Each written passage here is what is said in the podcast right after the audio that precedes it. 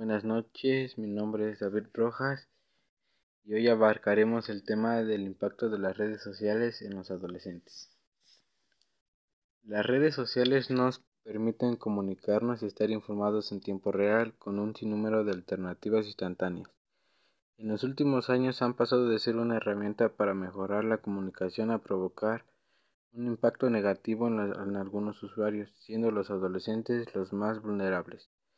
Estos están pasando por un periodo de muchos cambios y no saben realmente cuál es su identidad, por lo que utilizan las redes sociales como un medio que les da libertad y les permite expresar sus sentimientos e ideas, y sobre todo conocer a gente de diferentes lugares.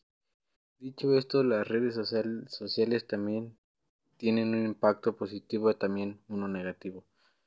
Son el medio de comunicación en las que conviven en su mayoría los adolescentes de nivel secundario y en preparatoria donde la mayor parte de su tiempo libre lo pasan frente a una computadora, celular o tablet.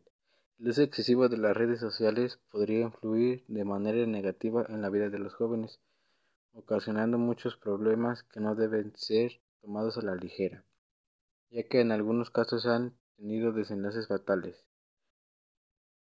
A continuación detallamos los principales problemas. Adicción. Las redes sociales crean una adicción y consecuentemente podían alejarlos de su vida normal.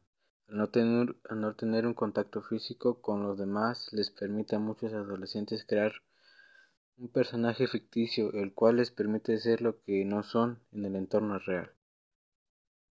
Pero no solo influye en las conexiones sociales y personales, sino en su desempeño académico en su, salud, ocasionando problemas como la obesidad e hipertensión.